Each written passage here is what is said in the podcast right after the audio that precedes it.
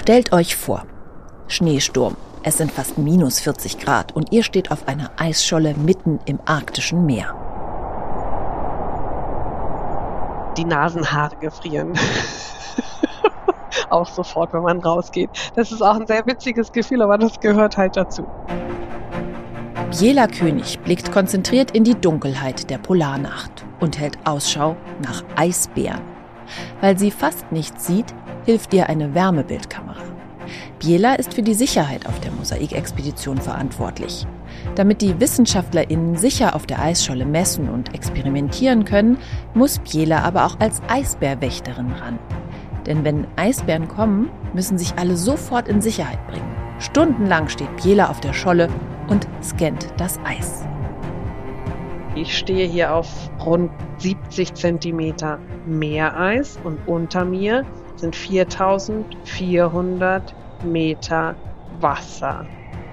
Und ich treibe gerade mit dieser ganzen Scholle, mit dem Schiff, mit den Hütten und mit den wissenschaftlichen Aufbauten hier über den arktischen Ozean. Also das ist schon ein irres Gefühl. Das Team der Expedition ist allein im Nordpolarmeer, den Naturgewalten ausgesetzt und damit einer ganzen Reihe von Gefahren. Schneestürme, ständige Dunkelheit, Eisbären und natürlich der Kälte. Angst ist immer das Falsche eigentlich. Also wenn man Angst hat, dann hat man echt verloren. Und wenn man gut sich in die Mission eingefühlt hat und gut da rein eingefühlt hat, was man hier eigentlich macht, hat man keine Angst. Stefanie Arndt ist als Wissenschaftlerin dabei. Was bedeutet es, unter diesen Bedingungen zu forschen? Und was macht sie, wenn sie nicht draußen im Eis unterwegs ist? Genau darum geht es jetzt. Ich bin Anna und gemeinsam mit unserem Kinderreporter-Team erzählen wir euch heute von der spektakulären Mosaikexpedition. Mit dabei sind heute Jonathan, Meta, Federico und Elli. Ihr hört Folge 3 unseres Polar-Podcasts für Kinder. Überleben im Eis.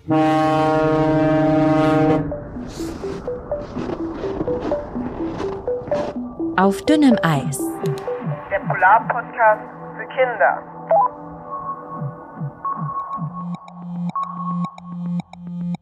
Logbuch. 3. März 2020. Kilometer 4953.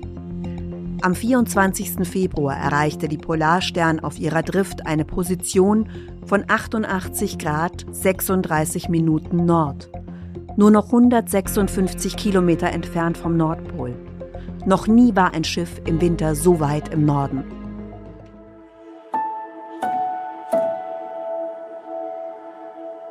Die Polarstern kann ich mal beschreiben. Das ist ein sehr, sehr großes Metallschiff. Das ist auch auf verschiedene Etappen aufgebaut. Und überall hat es so orangene Kräne. Die Polarstern ist einer der besten Forschungseisbrecher der Welt und das sichere Zuhause des Expeditionsteams. Es ist mittlerweile abgeschnitten von der Zivilisation. Auch mit dem Flugzeug ist es kaum zu erreichen. Die können also mit Flugzeugen zum Beispiel kommen und können irgendwas abwerfen. So, das geht. Aber zu landen und, und zu evakuieren, das setzt ja, also wenn ich mit dem Flugzeug komme, erstmal voraus, dass ich eine Landebahn habe. Das setzt wiederum voraus, dass es eisdick genug ist, dass ein Flugzeug darauf landen kann. Und dann haben wir diese Hubschrauber, aber die Hubschrauber haben nicht diese Reichweite wie ein Flugzeug. Das heißt, die müssen erstmal eine Versorgungskette aufbauen. Die müssen irgendwo losfliegen und dann müssen die erstmal ein Treibstofflager aufbauen und dann noch ein Treibstofflager und so müssen die sich so langsam zu uns vorarbeiten und das dauert einfach so lange. Stefan Schwarze ist der Kapitän der Polarstern. Sein Job hat sich mit dem Festfrieren des Schiffs an der Scholle verändert. Die Schiffsmotoren sind abgestellt. Jetzt treibt das Schiff mit der Meeresströmung. Es driftet. Trotzdem hat Kapitän Stefan viel zu tun. Er ist jetzt so eine Art Betriebsleiter, sagt er. Wenn es irgendwo Probleme gibt, wird er gerufen. Und die Brücke des Schiffs ist immer besetzt. Sie ist die Kommandozentrale der Expedition. Jeden Morgen kommen viele hier hoch, um auf die Scholle zu gucken. Was ist heute möglich? Was lässt das Wetter überhaupt zu? Logbuch. 20. Februar 2020. Kilometer 4806. Derzeit herrscht ein erneut starker Wind mit Geschwindigkeiten von 11 bis 17 Metern pro Sekunde. Dadurch war die Sicht gestern so schlecht, dass wir die Arbeiten auf dem Eis einstellen mussten.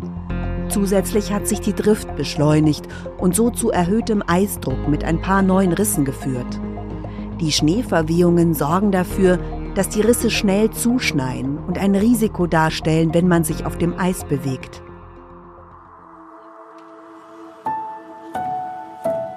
Es muss ja sehr, sehr wärmende Ausrüstung sein, damit die nicht erfrieren, damit denen nicht so kalt ist. Naja, also die mussten sich auf jeden Fall dicke anziehen. Ja, ich glaube, es hat erst mal eine Weile gedauert. Das heißt, wenn um sieben das Frühstück beginnt, muss man auf jeden Fall um sechs aufstehen, um sich das alles anzuziehen. Nee, wirklich warme Klamotten, so eine Polarausrüstung. Und dann auch so Schneestiefel, vielleicht auch mit solchen Spikes, damit man nicht wegrutscht. Ich weiß, ab minus 30 Grad ziehe ich noch eine Schicht mehr an. Dass ich weiß, ich darf halt ab, halt ab einem gewissen Punkt nicht mehr ein Quadratmillimeter Haut der Luft aussetzen, sondern ich habe halt alles bedeckt, auch mit diesen Gesichtsmasken, das halt alles und mit großen Skibrillen, dass halt wirklich nichts der Luft ausgesetzt ist, wenn es halt richtig kalt ist. Stefanie will an diesem Tag schnell aufs Eis. Am Nachmittag wird der Sturm so stark sein, dass sie draußen nicht mehr forschen kann. Sie muss sich richtig gut schützen, denn durch den Wind fühlt sich die Temperatur noch viel kälter an. Lange Unterhose, Socken, Pulli, von allem mehrere Schichten übereinander. Vom Zwiebellook habt ihr bestimmt schon mal gehört wenn wir bei den Füßen anfangen, kriegen wir also ja dicke Polarsocken, dicke Wollsocken und dicke, also wirklich ganz, ganz dicke Polarschuhe. Wir kriegen Wollunterwäsche, wir kriegen Handschuhe, dünne Handschuhe, dicke Handschuhe, Polarfäustlinge und dann gibt's noch Mützen und ich habe dann immer noch zusätzlich, weil ich kenne meine eigenen Schwachstellen, das sind meine Finger und das sind meine Zehen. Deswegen packe ich dann immer noch in meine eigene private Box Wärmepads, womit ich eben dann meine Finger und Zehen im Feld, wenn es dann doch zu kalt wird, einfach noch zusätzlich wärmen kann. Das Wichtigste aber ist der Polaranzug. Alle, die das Schiff verlassen, um aufs Eis zu gehen, müssen den roten Overall anziehen. Der ist weithin gut sichtbar und hat auch Reflektoren, damit die Forschenden im Dunkeln der Polarnacht gesehen werden. Wir haben dann so einen Overall, also halt so einen dick gefütterten Ganzkörperanzug, der im Fall der Mosaik-Expedition auch so kleine Auftriebe hatte, so dass wir, falls wir damit ins Wasser fallen, wir nicht untergehen wie so ein nasser Sack, sondern halt noch eine, Weile an der Oberfläche schwimmen. Den Anzug hat Sicherheitsexpertin Biela extra für die Expedition anfertigen lassen. Also quasi in den Anzug ist wie so eine Neoprenschicht integriert, die eben dafür sorgt, dass sich der Anzug nicht vollsaugt, wie man das jetzt zum Beispiel von einer Daunenjacke oder so kennt, sondern dieser Anzug ist eben so, dass er sogar noch ein bisschen Auftrieb bietet. Fast 20 Minuten dauert es, bis Stefanie ihren Polaranzug angezogen hat und endlich raus kann aufs Eis. Heute stapft sie mit einem Messgerät auf dem Rücken durch den Schnee. Der Polaranzug ist so gearbeitet, dass sie sich gut darin bewegen kann. Aber wenn sie feine Messinstrumente bedienen muss, dann wird es schwieriger. Mit Schneebrille und dicken Handschuhen lassen sich keine kleinen Knöpfe drücken und auch keine Akkus wechseln. Das wird auch für Fotografin Esther zu einem Riesenproblem auf der Expedition. Sie dokumentiert die Forschungsarbeiten mit ihrer Kamera. Und ihr kennt das vielleicht, im Winter von Handys, wenn es so kalt ist, da sind die Akkus schnell alle. Esther muss jede halbe Stunde die Kameraakkus wechseln. Das gehört für sie zu ihren schwierigsten Aufgaben. Und wenn man Akkus wechseln in der Kamera kann man nur, wenn man die Handschuhe auszieht. Und wenn es so minus 35 Grad ist, das ist richtig sehr, sehr kalt und die äh, Kamera ist aus Metall. Und wenn man diese Metallkamera mit mit einfach mit Hand berührt, ohne Handschuhe, ist richtig schmerzhaft. Und deswegen hatte ich immer eine ganz, ganz dünnes Handschuhe an. Also die Fingers kann man gar nicht draußen halten. Man könnte sehr schnell Erfrierungen bekommen. Kalte, schmerzende Finger, das war für alle ein Thema, die kleine Instrumente auf der Scholle bedienen mussten. Schwere Erfrierungen hat zum Glück keiner bekommen. Aber ein paar leichte, im Gesicht zum Beispiel, oder eben an den Händen. Es bilden sich dann halt so Bläschen. Das muss man halt einfach gut einfetten und dann geht das auch wieder. Draußen auf der Scholle muss Stefanie gut aufpassen. Es ist ja in der Polarnacht immer zu 24 Stunden dunkel. Und wenn dann Sturm angesagt ist und noch Nebel dazu kommt, kann es passieren, dass sie nichts mehr sieht und sich nicht mehr orientieren kann. Wir hatten ja die Scholle ausgestattet mit Flaggen Das heißt also, es gab ganz klare Routen auf der Scholle, die eben begangen und befahren werden durften. Das heißt, ich konnte immer sehen, gut, da, da sind jetzt irgendwie Flaggen, da geht es potenziell zum, zum Schiff irgendwie. Sicherheitsexpertin Biela hat dieses Orientierungssystem aufgebaut.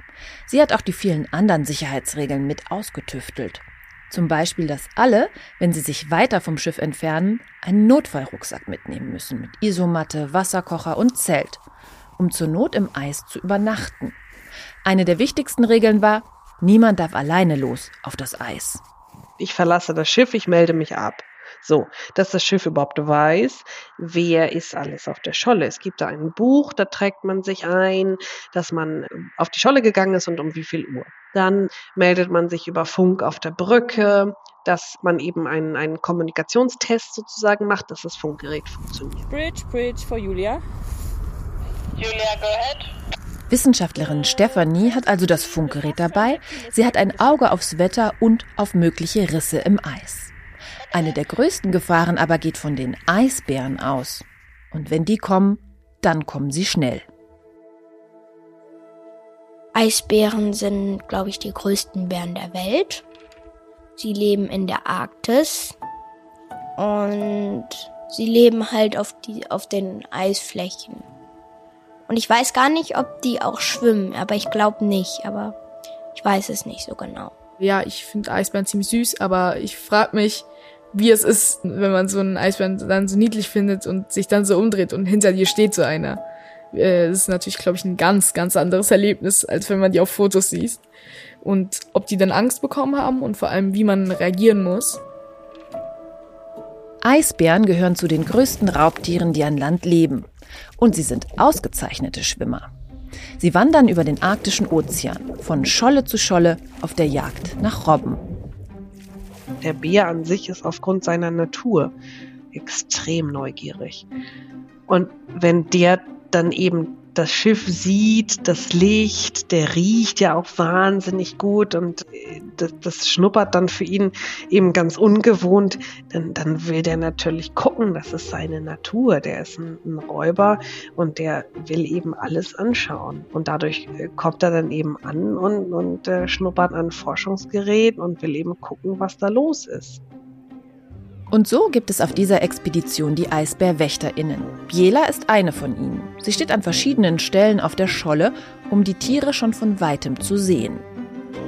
Es geht darum, den Bereich zu überwachen, der mir eben zugeschrieben ist und in dem die Wissenschaftlerinnen und Wissenschaftler arbeiten. Und das ist erstmal eben wachsam sein, natürlich gucken, das Umfeld beobachten, entweder mit Fernglas oder mit Nachtsichtgeräten. Eisbären besuchen die Mosaik-Expedition oft. Stefanie hat an diesem Tag Glück und kommt ohne Eisbärbegegnung wieder an Bord. Jela trifft während ihres Einsatzes im arktischen Eis eine Menge der weißen Bären und ein Erlebnis beeindruckt sie besonders. Ein richtig neugieriger Eisbär kommt. Das Schiffshorn gibt das Notfallsignal. Die Forschenden verlassen die Scholle. Jetzt ist Biela gemeinsam mit ihrem Kollegen dafür verantwortlich, den Eisbär zu vertreiben und ich weiß noch genau, dass ich zu meinem Kollegen lief und der Bär kam auch gerade wieder zurück zu uns. Und ich dachte in dem Moment, oh Mann, der Bär ist ganz schön groß. Eisbären sind so groß wie eine Kuh. Und wenn sie sich auf die Hinterpfoten stellen, dann können sie bis zu drei Meter hoch sein. Stellt euch das mal ganz kurz vor, wie hoch das drei Meter Brett im Schwimmbad ist. Ich hatte keine Angst, weil ich mir sicher war mit dem, was ich eben tue. Ich wusste, ich habe meine Waffe, ich habe die Signalmunition und ich wusste ja auch schon ein bisschen, wie tickt so ein Bär in Anführungsstrichen. Also der ist ja jetzt nicht da unterwegs mit dem allerersten Ziel, uns zu essen. Der jagt ja in erster Linie Robben und so weiter. Also das hilft ja auch immer noch so ein bisschen, da eben klar zu bleiben und keine Angst zu bekommen. Also einfach zu wissen, das ist ein neugieriges Tier, aber der hat jetzt eben nicht das oberste Ziel, irgendwie mich hier zu töten und zu verspeisen. So. Und tatsächlich lassen sich die Eisbären oft mit Krach vertreiben. Manchmal reicht es schon, wenn sie laut rufen. Bei diesem Bär braucht es aber mehr. Der Kollege und ich, wir sind dann auf die Schneemobile gestiegen und haben ihm dann sozusagen klar gemacht, dass das hier nicht der Ort ist für ihn, wo er sich niederlassen sollte. Wichtig ist, dass man den Bären nicht richtig treibt, nicht jagt, weil das keine Langstreckenläufer sind, sondern dass man eben immer nur konsequent ihm im Prinzip klar macht, dreh um und geh bitte. Also dann ist es wichtig, dass man immer wieder sagt, nein, hier ist jetzt nicht der Platz für dich. Und das haben wir gemacht. Das ist dann immer so eine Aktion von, ja, unterschiedlich, irgendwie 20 Minuten oder so in etwa. Und dann trollen die Bären sich meist. Zum Glück lassen sich die Eisbären jedes Mal verjagen.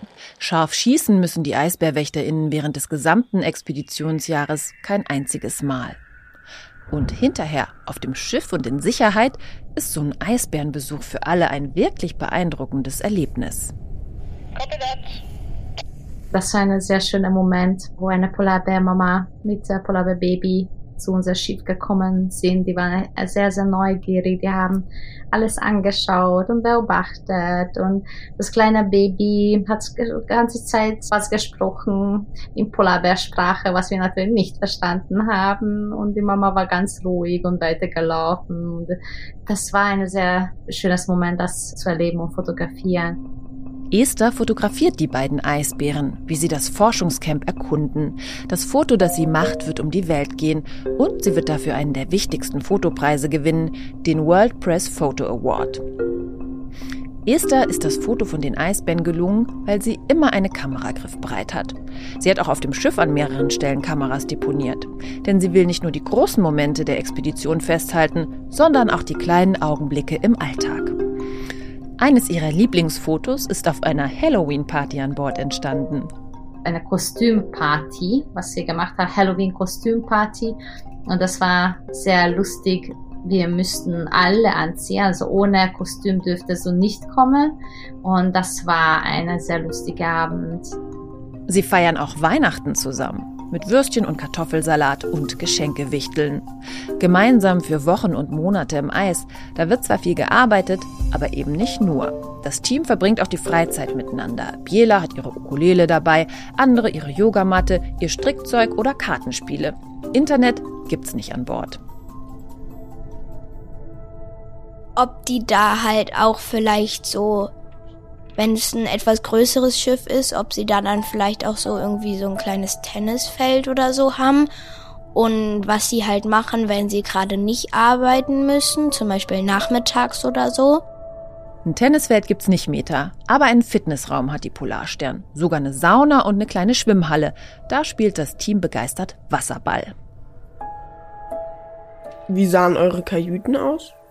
Ich stelle mir das einen jetzt nicht so großen Raum vor, mit einem Bett, vielleicht einem Bullauge und einem Schrank. Ich denke mal, man könnte die ersten Nächte zumindest schlecht schlafen, wissend, dass draußen Eisbären rumlungern äh, oder halt auch allein wegen der Kälte. Also wenn es super kalt ist, dann kann ich nie schlafen. Die meisten Leute teilen sich zu zweit eine Kabine, das heißt, da gibt es dann zwei Betten, die sind meistens übereinander. Dann hat man noch so einen kleinen Tisch, einen kleinen Kühlschrank für so ein paar Kleinigkeiten, die man selber hat. So eine Art Sofabank. Ähm, man hat ein eigenes Badezimmer, das er sich dann zu zweit teilt, eine Dusche drin. Das ist Benjamin Rabe, der auch als Wissenschaftler mit dabei ist. Er kann auch diese Frage von Jonathan beantworten. Wo geht man aufs Klo und wo spürt man das hin?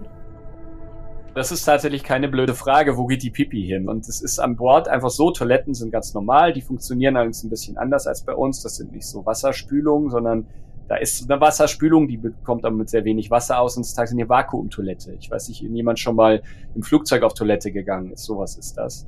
Das ganze System ist sozusagen ein Abwassersystem auf dem Schiff, was das alles sozusagen in zentralen Tank reinführt.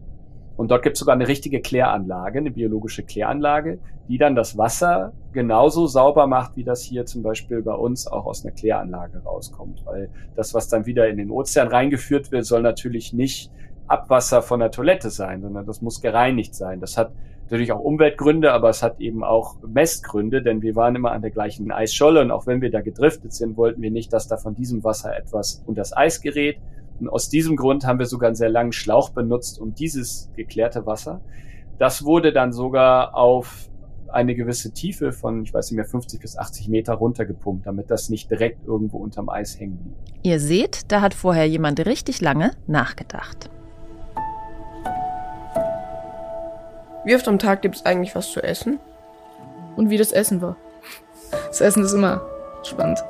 Also wenn es draußen so kalt ist, ob es da irgendwelche Sachen gibt, die man nicht essen kann, weil das irgendwie nicht gut ist oder so. Was essen die Leute denn eigentlich am liebsten? Die Antwort ist ganz einfach, sagt Schiffskoch Sven Schnieder. Kohlenhydrate und Zucker. Also je, je kälter das ist, desto mehr Treibstoff braucht der Mensch. Dann ist es besser, wenn wir ein bisschen gehaltvoller kochen auch. Vielleicht auch ein bisschen fettiger, ein bisschen süßer. Also bisschen deftiger auch. Also die Leute essen dann einfach mehr. Kleine Küchlein, kleine Muffin macht unsere Bäckerin dann morgens, was sich die Wissenschaft oder auch die Matrosen einstecken und mit aufs Eis nehmen. Also es soll, es ist auch immer irgendwas griffbereit. Sven versorgt schon seit Jahren die ForscherInnen im Eis, auf der Forschungsstation in der Antarktis und auf der Polarstern. Er weiß, wie viel 100 Menschen an Bord essen und was sich wie lange hält. Sven hat vor der Abfahrt riesige Container gepackt, vor allem Lebensmittel, die lange haltbar sind, wie Äpfel oder Eier. Koch Sven hat über 700 Kilo Äpfel an Bord und 14.000 Eier. Das äh, hört sich immer viel an, aber wenn man überlegt, dass wir jeden Tag Pfannkuchen, Eierspeisen anbieten, also Rührei, Spiegelei, dass eben weiterhin die Wünsche erfüllt werden. Der Bäcker braucht Eier, und Eier halten sich wirklich sehr, sehr lange, was ich am Anfang eigentlich auch nicht wirklich glauben konnte. Also Eier halten sich bis zum Jahr. Das ist überhaupt gar kein Problem.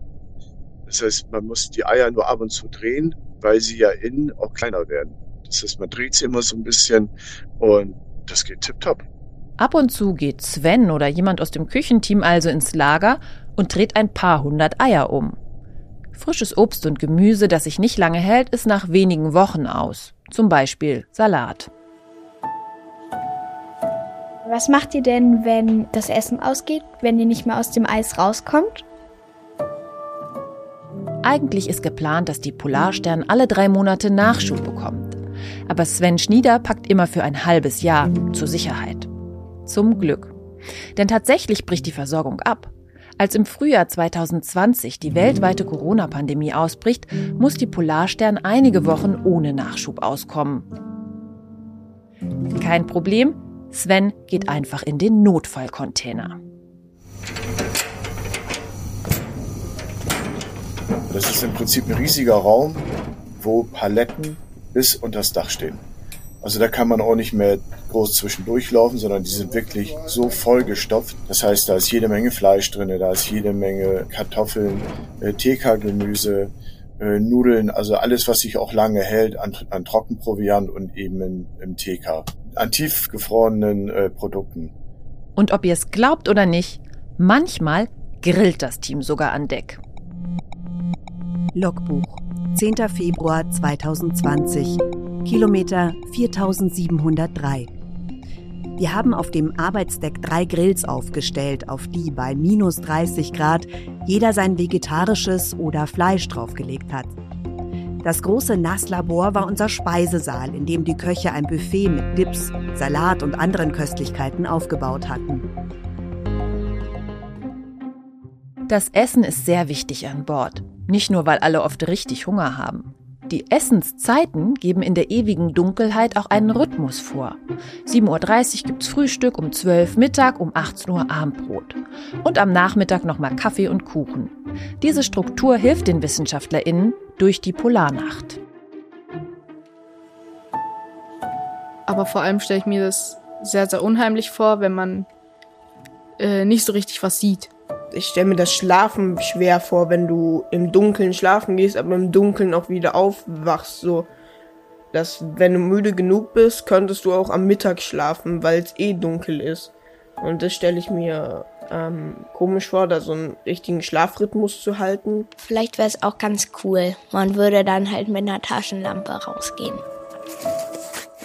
die Dunkelheit einfach. Ist ja ein halbes Jahr lang ist ja einfach Nacht. So, das kann man sich erstmal nicht so vorstellen. Wie fühlt sich das an? Das ist auch tatsächlich sehr unterschiedlich. Also manche haben da größere Probleme mit, die fühlen sich müde, die kommen nicht richtig in Tritt, die können sich nicht richtig motivieren. Andere merken das gar nicht. Die Eiseskälte, der Schneesturm, die Dunkelheit, die Eisbären. Trauen sich die WissenschaftlerInnen da überhaupt raus? Das hat sich unser Kinderteam gefragt. Und wenn es so kalt ist, ist es ja auch bestimmt unangenehm und dann will man eigentlich lieber wieder ins Schiff, aufs Schiff. Hm, und da würde ich mich fragen, wie sehr sie sich vor allem in den äh, kalten und dunklen Polarnächten getraut haben, vom Schiff wegzugehen. Sie trauen sich ziemlich weit, fliegen sogar mit dem Helikopter der Polarstern auf andere Schollen. Die mussten umfangreicheres Equipment für den Notfall mitnehmen, auch also Zelte und Kocher und Essen. Dass wenn zum Beispiel das Wetter so schlecht ist, dass der Helikopter nicht fliegen kann, um sie zu holen oder so, dass sie dann in der Lage sind, da zu überleben. Also antreiben muss niemand die WissenschaftlerInnen. Es ist eher umgekehrt. Sicherheitsoffizierin Biela hat Mühe, sie aufzuhalten, etwa wenn das Wetter zu schlecht ist, um rauszugehen. Auch Wissenschaftlerin Stefanie will jede Minute für ihre Forschung nutzen. Dieser Entdeckerdrang, in einer Region arbeiten und sein zu dürfen, die noch sehr unberührt ist. Eine Region, wo man wirklich ganz stark einfach auch der Natur ausgesetzt ist, wo man dann halt immer wieder in diese weißen Weiten kommt und ist halt wirklich der ganzen Sache total verbunden und weiß aber gleichzeitig, dass das, woran ich dort arbeite, noch sehr, sehr unerforscht ist und ich noch sehr viel neue Dinge entdecken kann. Stefanie untersucht den Schnee und die Dicke des Meereises. Benjamin, der Ozeanologe, misst den Salzgehalt im Wasser, denn es ist in den letzten Jahren immer süßer geworden. Was werden sie herausfinden über den Zustand der zentralen Arktis? Und können ihre Daten uns helfen, den Klimawandel besser zu verstehen und den Druck auf die Politik zu erhöhen? In der vierten Folge Forschen unter extremen Bedingungen erzählen wir euch davon. Und von Unterwasserrobotern, Eisbohrmaschinen, Messballonen und anderen spannenden Instrumenten. Verpasst keine Folge und abonniert uns direkt auf eurer Lieblingspodcast-Plattform. Auf dünnem Eis ist ein Podcast des Deutschen Technikmuseums mit freundlicher Unterstützung vom Alfred Wegener Institut. Dieser Podcast ist eine Produktion von Studio 3, Anna Bilger, Vanessa Löwel und Julia Riedhammer.